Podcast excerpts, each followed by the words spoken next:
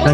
目、えー週末一巡り、えー旅の寄り道編ということで、はい。旅の寄り道いやーちょっと我々が全然前々回、全然全然前回ぐらいに、えーむちゃむちゃご利用しをしていた、えーね、あの、お耳に合いましたらが最終回を迎えたというニュースがね、ねちょっと今日朝見ましたけれども、え、ねえ、ちょっと私はまだなんで。はい私もいやーすごいですね、なんかでも、いやなー、んでなんでしょうね、やっぱなんかあの、うん。なんか、ちょっと珍しいよね。ここまでなんかさ、引き込むドラマ。え、なんか伊藤まりかさんが、いはいなんかそのツイッターで、うん。なんえーなんか、青春だったみたいなことをツイートしてて、はいはあそういうふうに和気あいあいとして、あの、いいもの作ろうっていう現場だったんだろうなっい。て確かに。思っいて。やー、ほんとね、なんか、あれですよね。なんか、つどつど思うけどさ、やっぱこう、むっちゃいいチームっていいもの作るよね。やっぱり当たり前だけど。そう、そもうなんか、すべてはチーム論じゃないかって思え思えてきたね、俺う。いもや結最近局。そうだと思うな。なんかね。一人のすごい人だけでもダメだあ、し。。そうそうそううそう。なんか、もちろんね、全員が全員、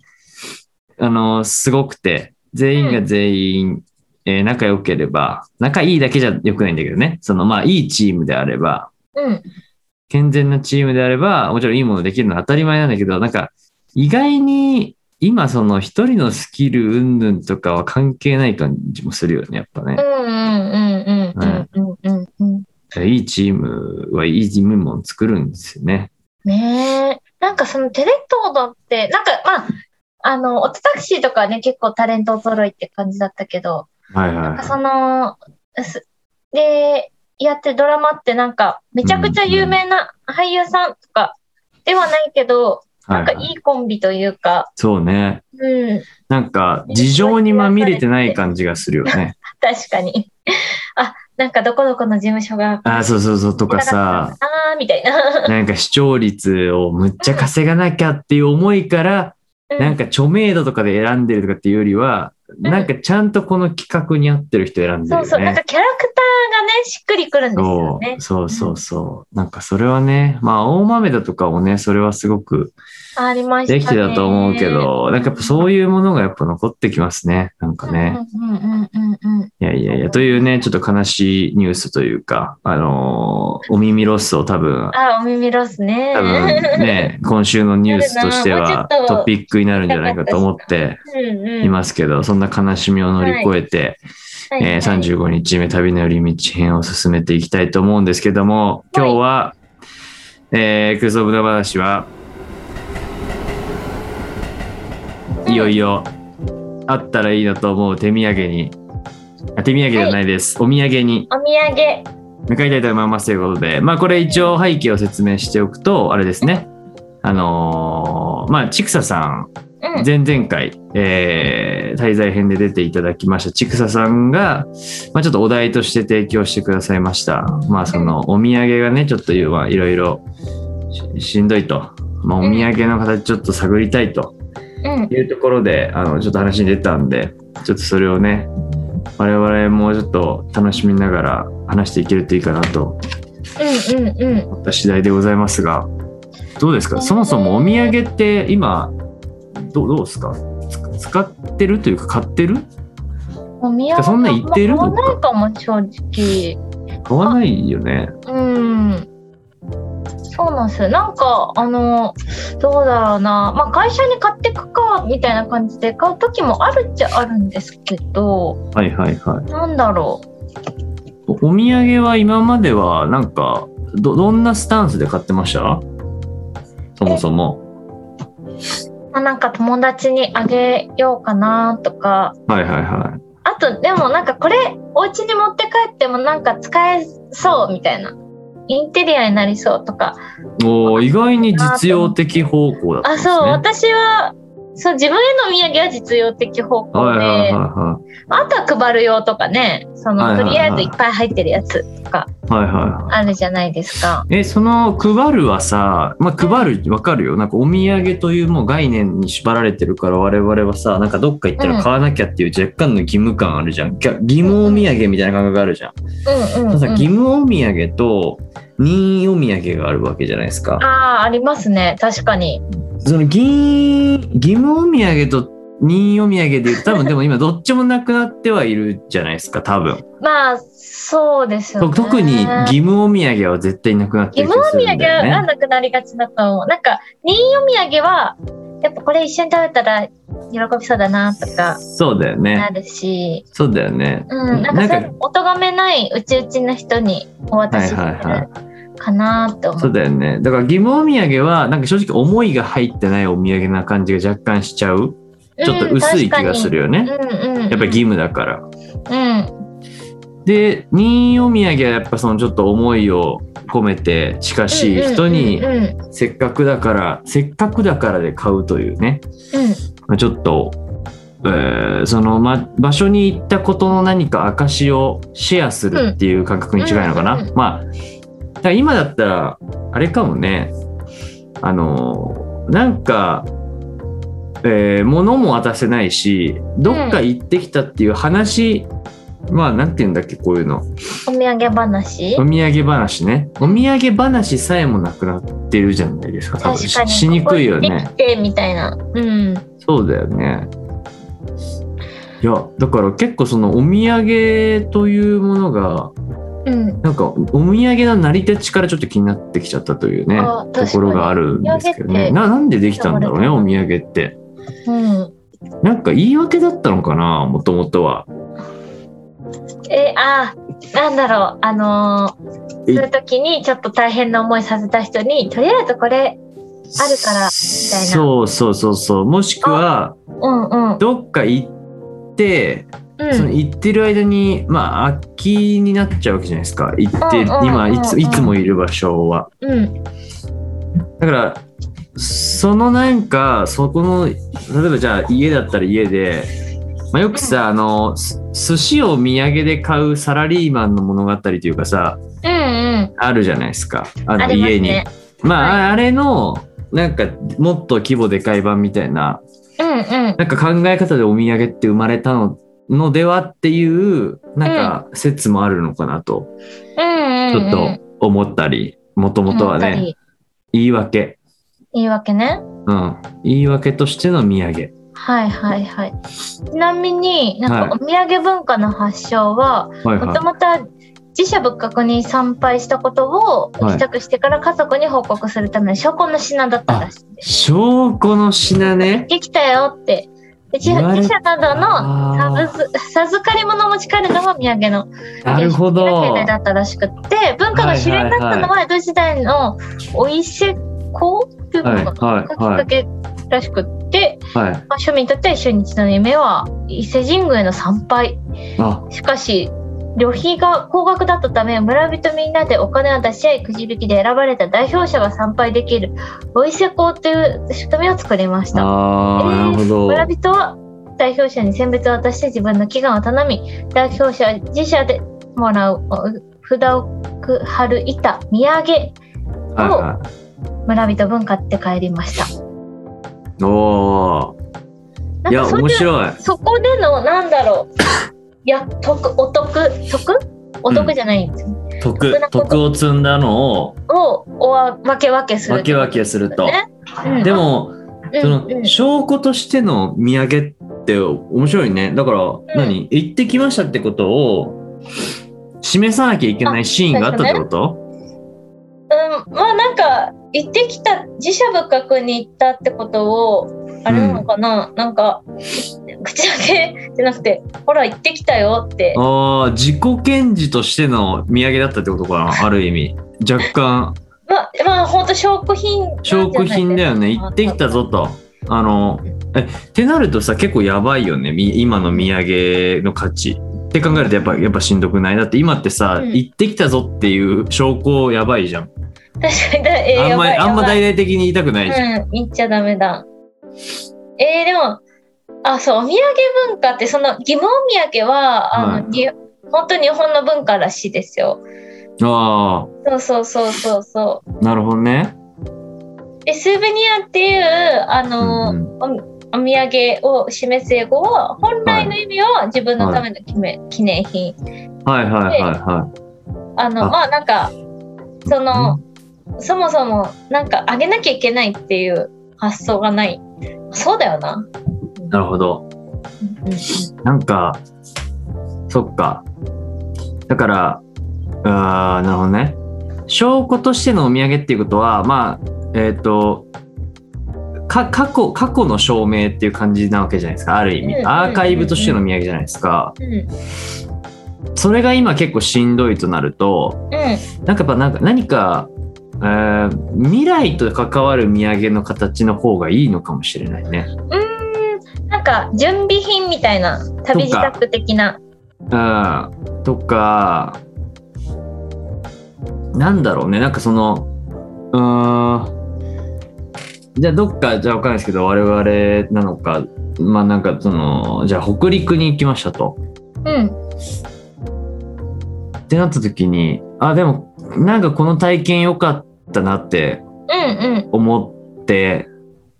渡すんではなくててかもうそれはもう証拠アーカイブとしての土産になっちゃうから確かにもう今はきついうんでとき。たよってだから行く前にうんなんかレコメンドレコメンドするものとしてのなんか土産物の方向性って行く前に一緒になのか買うの面白そうな気はするなんかねそうやって旅行に行く行っくってて決まってなきゃいけないよねってかもしくは決めようとしなきゃいけないよねうんうんうんそれはなんかどういうシーンだろうななんか、うんまあ、友達同士かで仲良かったらね、なんかわかんないけど、まあ、いつか一緒に行こうねっていう、えーっと、えーその旅の、うん旅の事前予習としてのお土産物。あー事前予習グッズ。いいですねなんかしおりになるみたいなそう、しおりとしての土産。旅のしどう旅のしおりあーそおりれ面としての白土いか産。も要は、それで、うん事前に、まあ、そのちょっと魅力が分かるとその町の、うんまあ分かんない、うん温泉セット、うんえーじゃあ次こう回ってなんかこのものとか、っていうその、えー金沢を、え1週間で巡るとしたらこうだっていう魅力を詰め込んだ疑似体験予習セット。うんうんうんうんうんそしての土産を、うー作ることによってそのアーカイブとして今までは買ってた土産がうんうんちょっと次元を変えれるっていうのはあるよね、うんうんうん未来の土産うん、えー、それいい。うん。あ未来を未来の旅を買う土産っていいねえめっちゃいいじゃんこれいい。えいいんじゃないいい気がする。ねえ単にそのその街を勉強するとかじゃなくてうん。なんかいつかの旅のためのうん予。習予習土産としてちゃんと作り切ったら面白い気がするね。うんうんうんうんおお、これうんは、そう、なんかその箱の中に、はいはこの街、こう着いたら、まずここに行くといいよ。なんか、まあ結局ガイドかもしれないんですけど、まあガイドに物がついているといい。うか、はいはいはい。まあ、物が最終的にメインで、はいそれはい。のプラスアルファ、あじゃあ着いたらあ正直わどう言ったらいいかわかんねってなるもんな相当予習してないと。そうそうそうそう、しんどいし、まああと、なんかやっぱりさ、えっと、旅する、旅したいなっていう場所を意外にみんな探してたりもするわけじゃないですか。やっぱ、なんかそれを通して、あ、ここ行ってみたいなって思うきっかけって意外にみんな求めてると思うんだよね。あ確かに雑誌とかも含めて。一旦それ買ってみてあうこんの。街ってこういう感じなんだってそこでちょっと知ってまたまあタイミングあったり今日かなでもいいしそうそうそうそそこからなんかあのー旅の予約するとちょっとなんう。うか、ん。になるとか何かあるとそうそうそうだからなんか俺もねなんか直近その、まあ、結婚式をしたわけですよねはいはいはいでその時に景品とかをちょっと考えるわけじゃないですかまああのまがいなりにもねいわゆるこうちょっとコンテンツがないとやっぱつまんないだろうからうんそういうこんあの考えるじゃないですかやっぱりねこの時期を経てちょっとやっぱ思ったのはなんかこう旅のチケットを渡すっていうことのちょっとこう、えーもどかしななんていうんだろう後ろめたさみたいなのがやっぱあったわけですよ、なうんなんか今行けないし宿泊券とかもちょっと今はしんどいよなと。うんうんだけど例えばじゃあ俺だったらなんかその今まで行ったことのあるポートランドという、えーっと街のうん良さはすごい知ってると。で、うんこの過去行ったもののなんかレコメンドをしたいって思いはあるからなんかそれをみんなにも体験してもらいたいって思った時にじゃあそれを予習できる未来の土産を作って渡してあげたらうんギギフトとしてその本来はなんか今までだったらなんかわかんないけどなんか高級和菓子とか高級菓子が代わりに贈られていたそのなんだ贈り物のところにうん今まで入ることのなかった土産物が入ってくるっていういろんな街の。うっんうんうんうんていう意味で言うとすごい市場を作れる感じするよね。うんうんうんうんうんうんうんなんかあありそうだよね。そうみんありなそうみんなさ自分の地元とかも進めたいわけじゃないですか。例えば萌えさんだったら長野松本松本うん進めたい松本の予習できるさ土産グッズなんてあったらちょっとギフトとして送りたくなるわけじゃないですか。送りたくなりますねねえなんかとりあえず今度行くからこれ一旦食べといてみたいなそうそうそうそうそう、が読んで先に送っとくとかうんね、まあ、いつか来てほしいから送っとくよっつって、うんうんうんあの行ってないっていうか行った後に買うんじゃないまた形式としてねうんうんうんうんギフトとして土産物ギフトがだけで日本一周できるなとか、ねうん、それいいですよねうんうんうんうおこれはいいのではんえー、いい気がするこれ提案したいなしたいっすね、はうん、いっていうねすげえ二人よがりになってますけ ど大丈夫かなまあでもなんか一個そういう方向ありそうですよねその、はい今までのお土産というものがやっぱ実は過去でしたとうんうん過去の証明うアーカイブでしたと。であればそれが今はやっぱ証明するっていうのがだいぶね、おこがましいというかだからやっぱこう、えっとまあ、はばかられるとんうんいうんであれば未来にちょっと視点をずずずらしてみましょうといううんうんうん話は一個ありそうですねそうするとまあ勝手に土産物がうん贈り物文化になっていくというちょっあーいいですとねいい価値転換を図れますね。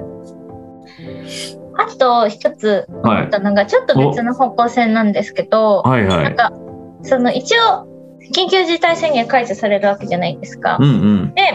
あのねお土産、まあ、旅をしてもいいんじゃないかっていう空気感が出てくるとま思あう。出てきますよだんだねん徐々にね。はいはい。でなんかそこでなんか何かしら打つのって結構タイミング的にいいなって思う。はいはいはなんか久しぶりい。のはい。お土産でああ、なるほど。のはなんか、その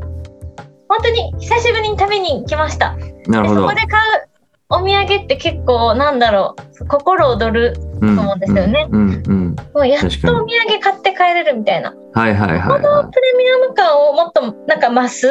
もうタイミング的にいいなと思っててい。なるほど。今ちょっと企画までまとまってないんですけど、はいはいはい。確かになるほどね。そうそうそうそうああ、だから、なるほど。あのーその、買っていきたい、久しぶりに買いたいっていうう気持ちが超高ぶるんうん何か。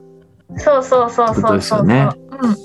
うんなんだろなうんね。かやっと来てくれてありがとうみたいな1年半待ってたよっていうのを伝えるとともに、はいはい、はい。なんか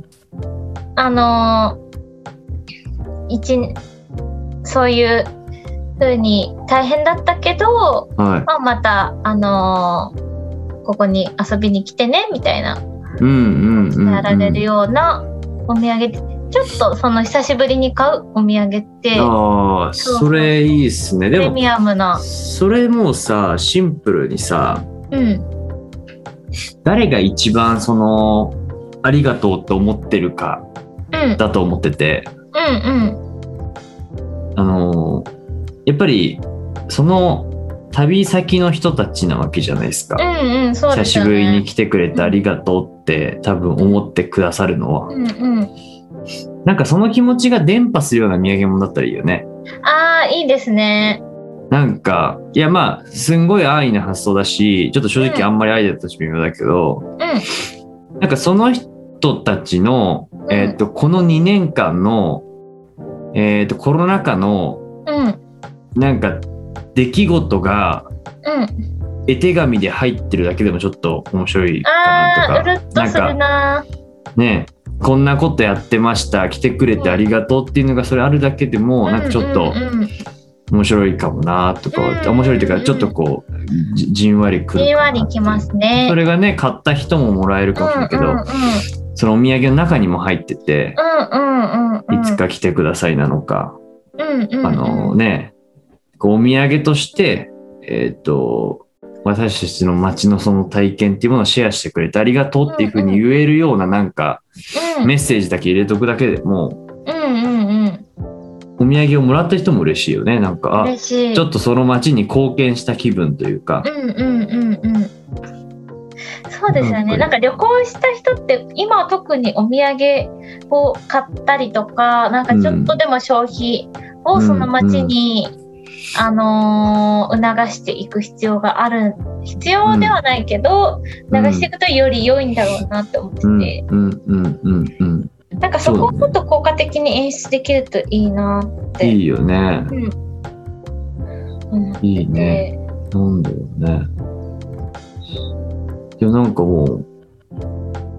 かに、なんだろう。その、これはちょっと新しいお土産の形とは話変そうわるんでね。すまあでけども、そこのタイミングを超で大事だなー拡って大するっていうのはありそうだようんね。うんうんまあうんそなんうかでも、そうだよな。メッセージをね。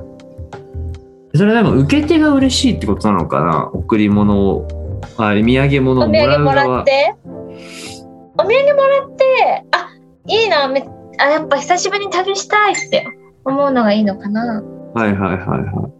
い。いやどちらかというとそのそういう風になるだろうなってお土産を買う人が一番思えたことの方が大事だよね。うんそこの人が買い手だもんねあくまうでんね。うんうんうんうんうんなんだろうね。なだろうなんだろうななんか。なんだろうねそれ。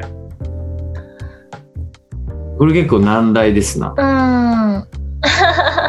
でもなんかねタイミングとしてはありそうですけどうんね。うんうんうんうんうんなんだろうな。なんでしょでもなんか数珠つなぎ的な感じでう。はいでもはい。面白いよなーって思っててなるほど。なんかその人のうん。旅の、あのー集積はい。旅の思い出を渡すその人が受け取るうんで、行きたくなる行くっていう連鎖が生まれたらいいんだろうなはい簡は単にはいかないんだけ どいはい。はい、あでもあれじゃないだったらさ、あのーえっと、そのお土産物ってか、やっぱり今って、その土産物渡してないから、やっぱりその、土産物の何が良かったかってさ、なんかその、普段接しない友達とかでも、ああそのコミュニケーションが生まれてたわけじゃないですか、うん渡すってそいうだれけはであ。るでそれが久しぶりに行えるってなんかちょっとさ買い手としてはさやっぱワクワクすると、それを超高めるとしたらその買い手のその旅の楽しかった思い出とかをうんなんかそのお土産物の裏にペラッとめくるとなんかこうんう書けるようになっててうんうんうんなんかその「こんなんやってきたよ」をすごく全力で書ける絵手紙みたいになってるお土産物うんうんうんうんうんはあるかもね。ありそうまあ結構古典的だけどね、うん絵手紙っていうそのちょっとこう久しぶりの人とやり取りするためのツールとお土産をガッチャンコさせるっていう、メモ的なやつねそう。うんっていうのはあるかもね。でもなんか結構そのお土産買ってきたけど会社全然行かないから渡すタイミングないとか、うんうん、うん。会社久しぶりに行くとなんかお土産に3個あるとかはいはい。お土産がもたらすその人と人のその久しぶりのコミュニケーションっていうのはうんちょっとコロナ禍でね失われつつあります出ますからね。でそこにちょっとしたメッセージをうん添えられる。うんうんうんまあ手紙書けって話なのかもしんないけど、ちょっと、ああ、でも手紙書けって話だよな。なんか手紙、手紙書けよだよ、それ は。普通に書けよだな。なんかなんそれか、えー例えばなんかその答え合わせができるものがは答え合わせっていうかい。はいはそのその町に行かなきゃわからないものがい。はい。そのお土産に書いてあるとかもらって、はいはいはもらうけどこれえどういうことみたいな、いはい。はいあこれ行かないとわかんないよみたいはいはいはい はい。なもう一つあるのかなって思ったああ。ちょっと、うんそっか。そうね、問題になっている、うんうんうんお土産物。うんうんうんでもそれなんかさ、あれじゃないお土産がさ、できるタイミングじゃ、なのに、この旅が再開し始めたタイミングに、うんなんかすげえ必要なものかというと、ちょ確かっにとなんか微妙な感じし確まかすよに、ね。うんやっぱこれ、行けなかったっていう、このコロナ禍の、なんかやっぱさ、この、うわーこううわーっていう溜まってる感情を爆発させる何かの方がいいよね。うんうんうんうんうん。まあ、でもなんか来てくれ、久しぶりに来てくれてありがとうっていう言葉とかなんだろうな、やっぱ嬉しいな嬉しいっていうか「あ、応援しよう」みたいな「う。うん、この街また来よう」って思うのってうん、うん、うん。なんだろうそういねう。とこもなんかね来てほしいけどうん街的にもそんなになんか高齢の方も多いし来られても困るみたいなはいはいだはろうし。い。はい。なんか、それかなんかの一員になれるお土産とか面白いかもね。うーんなんか、それこそさ、高知って高知家っていうさ、まあ、か高知はみんな家族だみたいなさなんか概念があるわけですよ、まあ、こ高知の人ってすごく全員仲いいのね、そうなんだ。っていう一応概念があるんですけどなんかやっぱその街に行って街に馴染むっていうことの体験って面白いわけだから、例えばそのお土産が実はそのお土産渡す先の人さえも、うん。もうみんななんだろうなんかのコミュニティの一つだよっていうふうになんか思える証明みたいなものをうん。シェアできるようなお土産っていうのもなんかうんうんうん。あるやもって面白そ思いましたけどね。なんだろうね。う。なんとか系。なんとか系。町民パスポートとか。町民パスポート的なね。なんか、あのーまあ、よく言うさ、この町系で言うとこの、なんですか、関係人口的なところをうん。うんうん。なんか証明してあげられる何か。なんか紹介制の街ってあったら面白いのになと思うんですよね。ああ、面白いじゃん、それ。うえ、んそれ、それめっちゃいいじゃん。紹介制の、えー、街っていうか、なんか仕組みをうん。作りうん。でそれの紹介物としてお土産が機能してるってめっちゃいいじゃんうんうんうんうんうんうん。それめっちゃいいんじゃないそのえ旅がで きあ待っていいのいいのできたじゃんこれ旅ができるようになったというタイミングって、うんまあ、みんな旅行きたいっていう気持ちは多分何かしら持っているとうんうん。で、まあ、要はえっとなんだそそのそのお土産を渡すことでしかできない体験がうん。を用意セットで用意してあげてうん。その体験のパスポートがそのお土産になっているっていうんうんううんうん。のいいかもね。良さそう。で、なんか最初、その村の人からはい、招待状が来るみたいなはいはいはいは流れだっていいなと思って、なんい。か、はいはいはからそそっからずっと確かそにの確かに来。た人から来た人への招待確かに。だからもう本当数絞るんだよね、ある意味ね。うんうんすごく。そうでその招待枠で来た人ははい。だからこその楽しみ方があってまあはいないとはいすごくはい表層的になってしまうけど、はい。みたいなちょっと特別なお土産、ああ、はいい。なんか、それだからあれだよね。町民一同がうんうんなんかしてくれるみたいな。うんうんうん町民一同と何かするみたいな、うんえーエクスクルエクスクルーシブ体験の紹介制のパスポートになってるっていうお土産物。そうそれ面白いかもしれない。うんうんうん2個できましたね2個できた。うん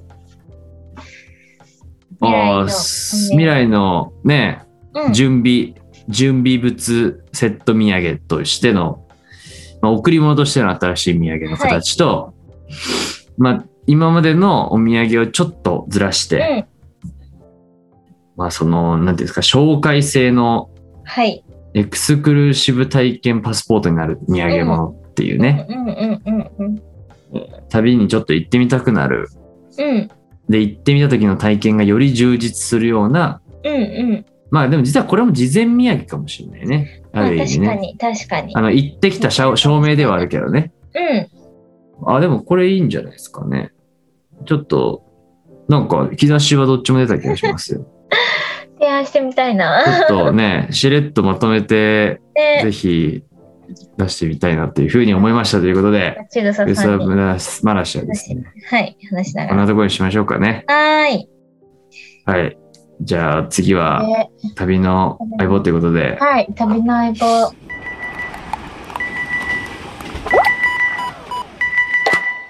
どうですか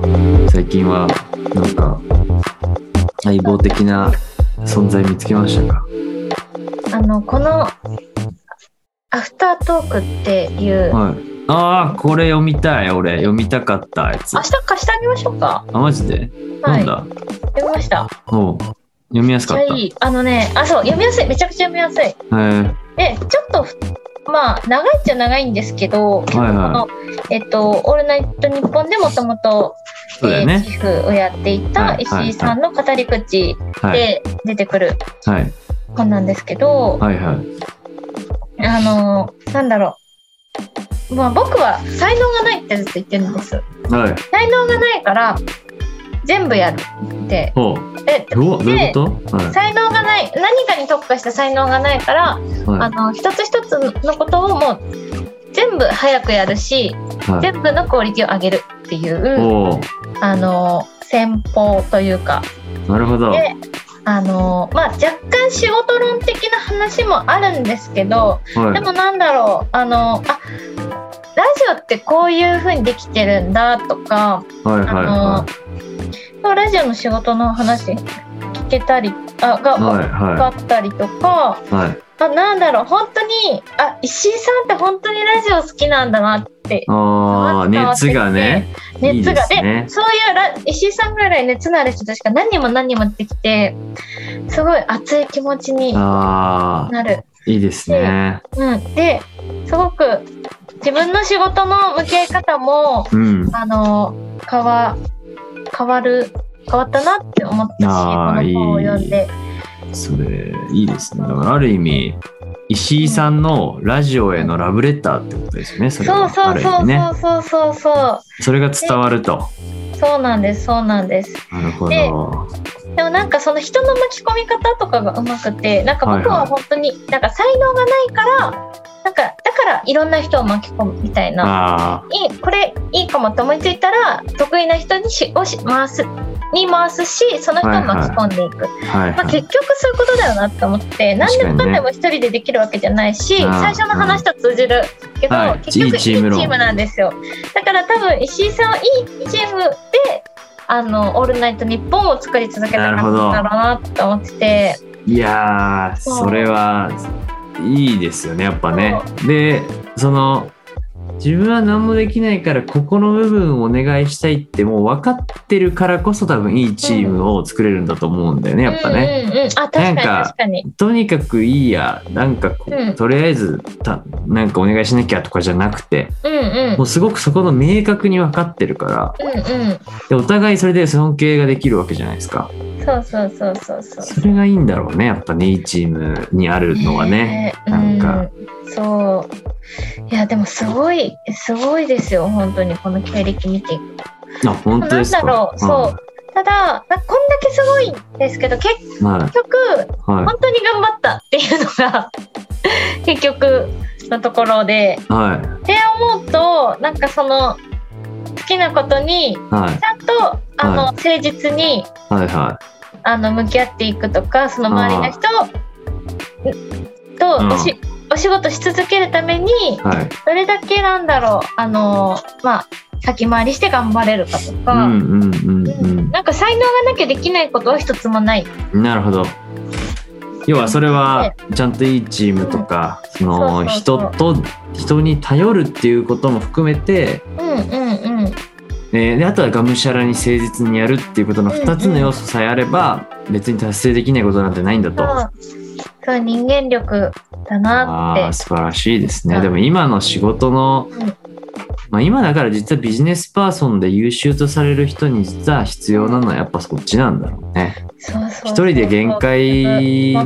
もう物事が増えてきちゃったわけじゃないですか。もちろんそうそうプロフェッショナルでね何かもう全部自分で仕上げることのすごばらしさも分かりつつうんもうそれだとちょっとねもうでできってる感じがあるうんうん。からこそっていうことなんだよね。この本読んでからなんかめちゃくちゃ私は「オールナイトニッポン」毎日聞かなきゃ無理みたいな感じではないんですけど、はいはいはいはいもともとそこまでたまに聞くくらいのうん感じだし、俺もたまに聞きまそうすよ。そうででもなんか結構聞くようになってなんかあああの雑談感やっぱいいなーって確かにね。今ねちょっとパーソナリティも含めてやっぱチーム感あるもんね俺ナイそうトニッポあンってる。あるあるあれいいよね。あのー何プロデューサーとかそうそうそうそあのう作家さんと、うんえーそのパーソナリティの距離感うんうんがなんかすごいチームっぽい、う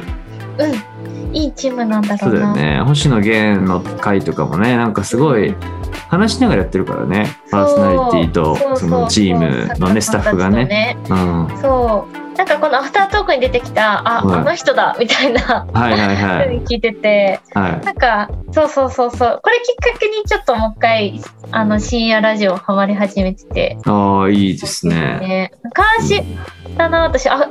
て日本もめちゃめちゃは聞いてなくてなんか、はいはいはスクール・オブ・ロックとかを聞いてたな中い学のああなるほど懐かしい、いや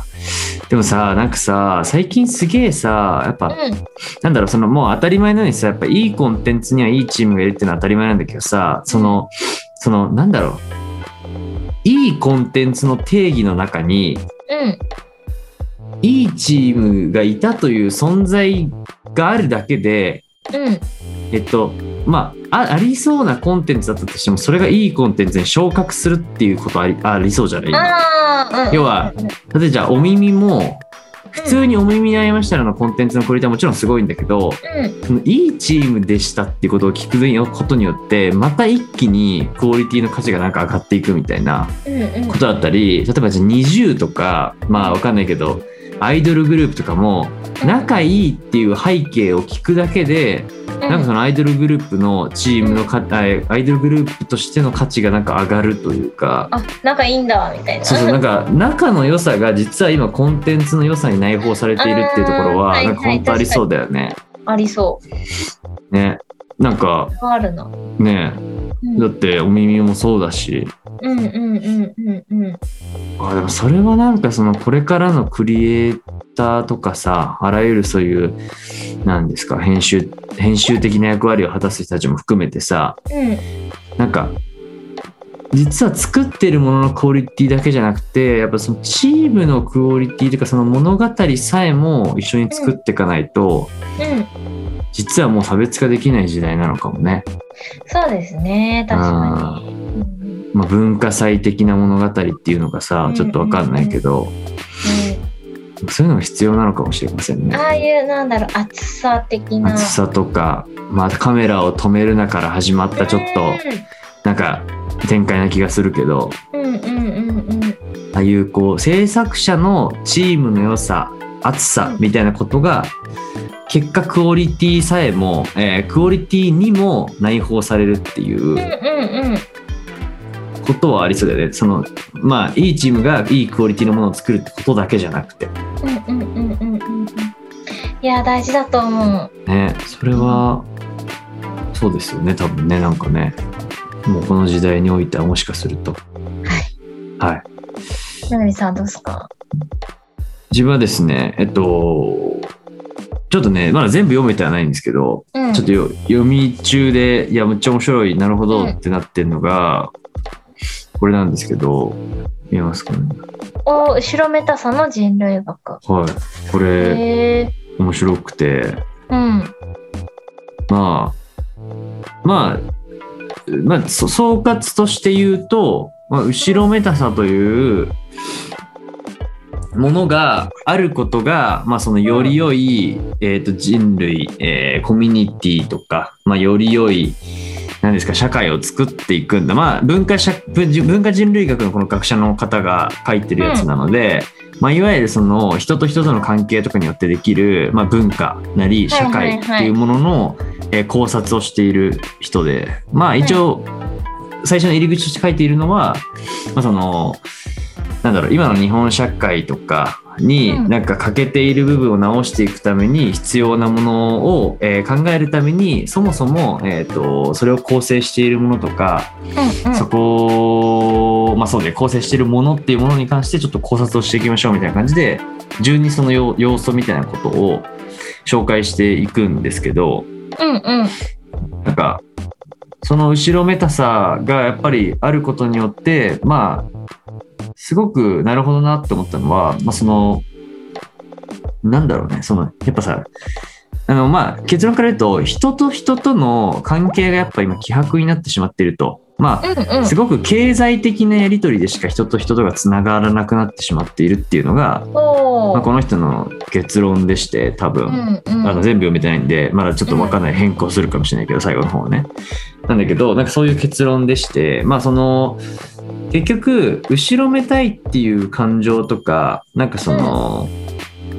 何かその人に何か感情を持ってる状態っていうのが、なんかやっぱ、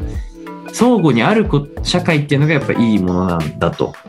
うんうんうんで、やっぱ経済って話になっちゃうと割り切れちゃうんですよ。お金を払ったら終了っていう関係性。なるほどかあそういうことかそう経済的な関係性と非経済的な関係性っていうのがあってうんだからえっ、と物々交換とか対価交換っていう話と贈与さっきのまあ贈り物とかも実は話としては近いんだけど、うんえっとその2つの概念で言うと,、えっと実は楽なのは対価交換もう一発で終わるから、うんうんうんなんだけど贈与っていう関係性は実はすげえ感情的には負荷が高いんだけどでも結果そういう関係性があることによって、まあ、他者への想像力っていうのが、えっとすごく相互にあるような社会っていう方が、まあ、いいんだということを、まあ、結構冒頭の方では言ってたりしますね。へえっていうのがあってでまあそのまあ結局そうですねそういった、あのーことから始まりちょっといろんな要素他にも違う要素とかいろいろ紹介していっててへえなるほどなとで、まあ、あと俺が一番なんかそのまあねこと広告に関わっているものとしてすげえ、いやそうだなって思ったのは、なんかその一事象で何か物事を解決するでできることとかなんかその感情を揺り動かすだけで物事を解決できるとつい思ってしまうんだけどうんえちげえんだとまあその世の中の人の動きを恒常的にやっぱ変えるのはシステムを変えることしか無理だとうんうんいうことを結構冒頭の方に言っていて構造を一個引き直すことをしないとその人の動きは変わらないと。だから例えばさっきの話で言うと、えっ、と、なんだ、あの、物々交換とか対価交換っていうシシステムが生まれてしまったからこそ人の関係性っていうのはそういうふうに例えば希薄になっていけちゃったわけじゃないですか。うんまあそれはね、資本主義の方がいいですよ、楽だから。うんうんまあ、いいと思うんだけど、でもそのじょ贈与の時とか、贈与がすげえ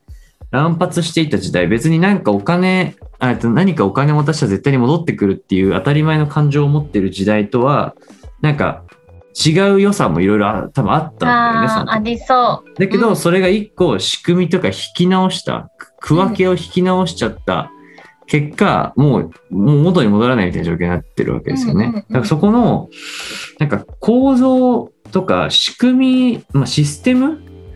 で変えようとするということもやっぱ考えていかないと、なんかついあの広告賞とかに出てるような、なんか一発の感情を揺り動かすドーンで変えうんて、サステナブルになりましたっていうことは実はやっぱないんじゃないかなと思ってて。ああ、まあ、そりゃそうですよね。そうサステナブルアクションとかでさよくさなんかなんか無人とゴミゴミの溜まってるやつを無人島として国営に提出しましたみたいなさ例えばそそういう案件とかあるわけじゃないですか、うんだうんうんうん。からそれもなんか一発の驚きがあるけどやっぱりそれで恒常的に解決する仕組みになるかっていうとちょっと違うなとう思っんうて、んうん。なんかそのどこを変えたら人の動きって変わるんだろうっていうその世の中のシステムを俯瞰することも結構大事だなっていう気がね、うんうんうんうんうん。しましたってい世うのがの中のシステムね。そうそうそうなるほそど。う。なんか、レゴで言うとさ、はい。ここのブロックをここにやったらすげえ人の流れ良くなるのにみたいな、うんうんうん。なんかところを見つけれるかっていうことは、はいやっはいぱ、はい。なんだろう、一発屋にならないこととか、一発屋のね、仕掛けにならないことの大事なとこだなと思いましたけうんうどね。んうんうんうんっ。ていう、まあ、なんか大きく分けるとね、2つぐらい大体ちょっとこう面白いなと思うところあっはたんいですけはどいはね。い。へえ、そうなんか、あのーでも私たちのラジオもはい、あれかなって思ったけど、なんか、後ろめたさの経済。あいや、後ろめたさですよね。てかもねう、贈与ですよ ね。うんてか贈与。まあ、お互いだから、その、対価でできてない感じですようね。多分これはね。そうそう。まあ、手土産、なんか本当にその人の時間を笑って、うん。じゃはラジオとしてやりますみたいな感じだったら、い。まあ、謝礼5万。そう、とかね、なんかわかんないけど、なんか、うん。な何千円とかってなっちゃうだろうけど、そうそうそうそういう関係そだう。そうじゃかならく、そうだよて、ね。数珠つなぎだからね。そうそうそうそうそう。要は言うこの人のためならやるかっていう、そのかつての贈り物に対する、うん。うんえーお返しだからね。うん。で出てくれてる人たちが多いからね。うんうんうんうん。で俺ら俺らとその出てくれた人の関係性も同様でうん送るっていうことによってうんなんかそのまあ見合ってるとは思えないけどうんうんなんかあっちの感情も出てまあしょうがない今回は出てやるかみたいな風にうんうんうん。なっているってところもねあって、ねそれねでなんかお金の関係じゃないから引き出せる言葉もあるだろうなと思って。あるあるあるそうですよんんんんいやそうなんですよね後ろめたさの経済学ねこれ面白いんですよ人類学ね人類学。経済学のやつはちょっともっともうちまょっとたねちょっと違うね。そうええー、面白そうだな。これ。はね意外に読みやすいしうんうん、うん。あとそのエチオピアの文化人類学をまあ研究してた方なので、エへチオピアの話がちょいちょい出てくるんですようんね。で、まあ、そのさっきの話で言うとだからエチオピアにはあんまりそのやっぱまだまだっていうか、えっと対価交換が当たり前みたいな概念がやっぱみんなの頭の中にはなくてえそうなんだってだからその人が研究しに行った時はえうん物乞いがむっちゃいるとあっちにも。うんなんだけど、日本だったらあんまみんな物乞いにお金を与えないじゃないですか。うんなぜなら、みんな日本人は何かを与えたら返してもらわなきゃいけないっていうマインドセットになっちゃってるから、うんなんか与えるのがや嫌だって思っちゃう。うんうんなんだけど、えっと、エチオピアの人は自分がちょっといい暮らしできてることへの後ろめたさを解消するために、えっと、贈与をするっていう考え方で物乞いにお金を渡す人がめちゃくちゃ多いんだって。ええー、そうなんだ。そうで別にそれは帰ってこなくてもいいんだって、っていうところでやっぱそのマインドセットがやっぱ全然違うから、ええー、そう面なんだ白っいていなう。ところらしいですよね。うんうんうんでもう一個面白いなと思ったらささっきのぞぞあの贈り物の話なんだけどうん贈与はあぞ贈与と物々交換の決定的な違いは何だと思いますか交換してるかどうかもうえじゃあ例えばさうん、贈り物をしてお返しを受けたらそれは物々交換になるんですかお返し受けたら、、はいうんでも一回挟んでるもんなそうなんですあいいとこに気づきましたねそこなんです よ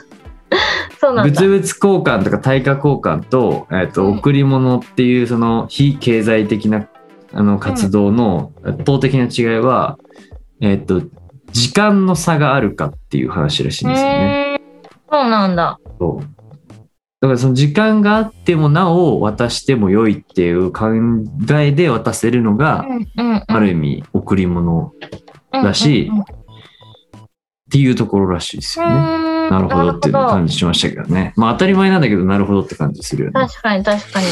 うん、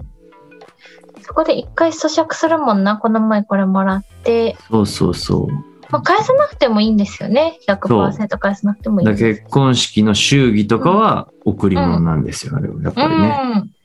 そうでやっぱ人の気持ちが乗っているお金。だからうんうん実はあれはお金じゃなくて贈り物なんですよね。うん、なるほど、ね、なかなか面白いなって思いましたけほうほうほど。うだからまあいろんなちょっとね、いろんな情報がまあちょっと今すげえ雑多になっちゃったけど、うんなんか考察が書いてあって、ああ、なるほどっていうか、なんか、あ文化人類学面白そうだなって思っちゃいましたけどね。そうん面白そう、うはい。長くなりましたね。えーはい。ということで、今回本でしたね本でした。ふた二人とも本でしたということでね、今日は。はいじゃあ、そのまま、最後、はい言いましょうかね。はいえ。旅人羅針盤ということでね。はい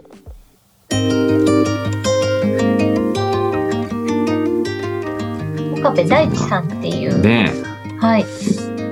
えージャパンヘルスケアの代表取締役医師、はい。医医師師。なんですいよいよ医師です。 はい初めて医者のがお医者さんですねですね。はい素晴らしいです。 3D プリンターで作る高性オーダーメイドインソール歩行を開発提供している、はい。はいえー方なんですけど、はいはい。いやこの医療のスタートアップをやっているお医者さんっほう。ていうねなかなか面す白ごいいよね。てか、うんこの会社さんのさ、うんやってる事業、むっちゃ面白いなって思っちゃったんですよ、自分。うんいやすごいのよねえ一応、ねちょっと簡単に説明すると、要は、あのーまあ、インソールを作ってる会社さんなんですよね。だから、はいで、歩行っていうね、カスタムインソールを作ってて、この人は、まあ、ある意味、インソールで健康寿命を伸ばしたいというね、うんうんうんあの志でやられてるんですけど、まあ、なぜかというとやっぱね医療現場にいたからみんな悪くなってから来るとでもう取り返しがつかない人たちが多いんだと医者医療の現場は。うんうんうんで医者としてやっぱりすごいみんなを健康にしたいって思いでいるのにもう取り返しのつかないところで現場として働いてるのがちょっと限界がなんかちょっと違和感を持ったと。うんうんうんだから自分はその健康にならあだから悪くならないように考える医者の方向にやりたいとうんうん考えたというね何か記事を見たんですけどねいやーすごいなすごいむちゃくちゃそうだなというかねうんなるほどって思っちゃいましたよね。なんか、あの、今、かなり、その歩行が、はあのーまアシックスさんとか、い、ね。まあ出資していただいていたうりんとかうんうんしてて、うんで、えっと、なんか記事の中で、うんあの、小中学生を対象とした足診断、うんうん実証実験に取り組んでいきますと、はいの出資年間で、で将来的に足検診を通して、子供の頃から足をケアする文化を広め、子供たちの足と未来の健康づくりをサポートすべく、まあはい製品の、い、やサービスの開発をするとのことなんですけど、いやー素い晴や、らなしんいか。足結構見逃してるよなって思いました。うそうだね見ん、逃してるよね。見逃してる。しかなんだろも、ううんなんだろう、足もそうだしさ、やっぱ、歩くっていうことを意外に見逃しがちですよね、我重々、なり多に分し。てますね、完全に。うんなんか、でも正しく歩くだけで本当に体って綺麗にな,、なるそうとそ思うっててそう。うん、うん、だから大事なんですよね。本当に大事だとそう。ねなんか思い歩ましたくねだけで整う体験とか知ってみたいな。整えあねなんかうん。すごいまたねこここの岡部さんの会社のえー、なんだっけえっと歩行インソールのコピーがね、むちゃくちゃいいんですよね。体整うインソールっていうね。そうそうそうそうそなんじゃそらっていうかね、歩くだけで体が整うなんて、めちゃくちゃ素敵じゃないですか。う。うん。素敵すぎいるや。ーこれはまた素晴らしい。うん。てかもう、岡部さんにしか多分できない仕事だよね、これ多分。いや、本やっ当ぱに。医者であり、やっぱそういう思いをうん、うん。原体験を持ってやってるっていうのはうん。ね。プロだからな。すうん。ごいな。いや、素い晴や、らしいい。ろいろ、なんか改めて、なんで足に着目したんだですかみたいな話かそうだら。ね。はい。まあ、あとはそのそもそもね、医者になるまでまあ、とかそもうですよね、ね。含めてとか、はいなんかちょっとこのね、今に至る様子をちょっとうん。えーお伺いしていきたいで掘り下げていすねただければね我々としてはすごく嬉しい限りですね、ちょっといろいろ聞ければとはい。思いますということでこんな感じで。はいでははい。お疲れ様ですまた来週。はいさよなら